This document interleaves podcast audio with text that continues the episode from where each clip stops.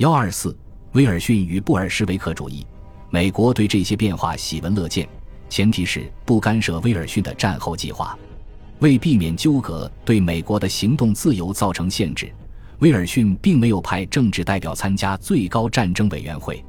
尽管如此，他还是任命布里斯将军加入该委员会的常驻军事代表咨询小组，要求进行必要的军事协调，尤其是统一指挥。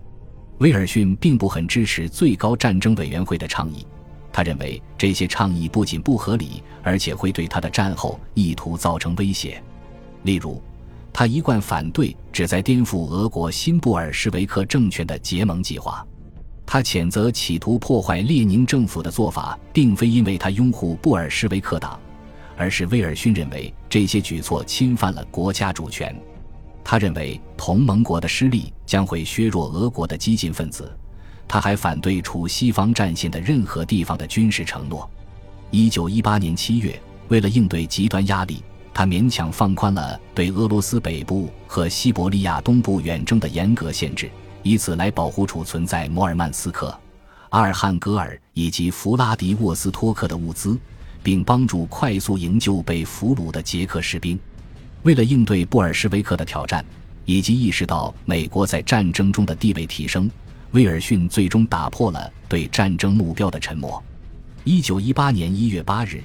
他在国会上发表了十四点原则，这是一项未与协约国协商的单方面声明。于同年二月、七月和九月也分别发表了类似的声明。所以，最终的美国计划包含了二十七项具体要求。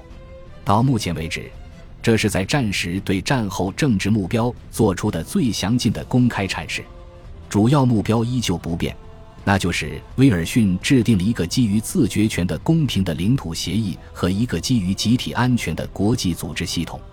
威尔逊这么做是因为他意识到协约国现在依靠美国，并且没有资格进行抗议。当时他并没有试图获得盟国对其和平计划的认同，因为他意识到自己的谈判筹码有待继续提高。通过这种方式。美国向两个交战国联盟公开表明了其广泛意图，而又不损害其与盟国的关系。威尔逊希望能够以他温和而富于创造力的方式，激发国际社会对战后十四点原则以及相关声明的支持。一九一八年初，德国两位首脑鲁登道夫和兴登堡意识到无限制潜艇战已经失败。他们也认识到，在美国增援部队改变法国的力量平衡之前，必须迫使他们做出决定。其结果是决定在西部战线上取得突破，意图粉碎法国和英国军队，从而在美国军队大量涌现之前结束战争。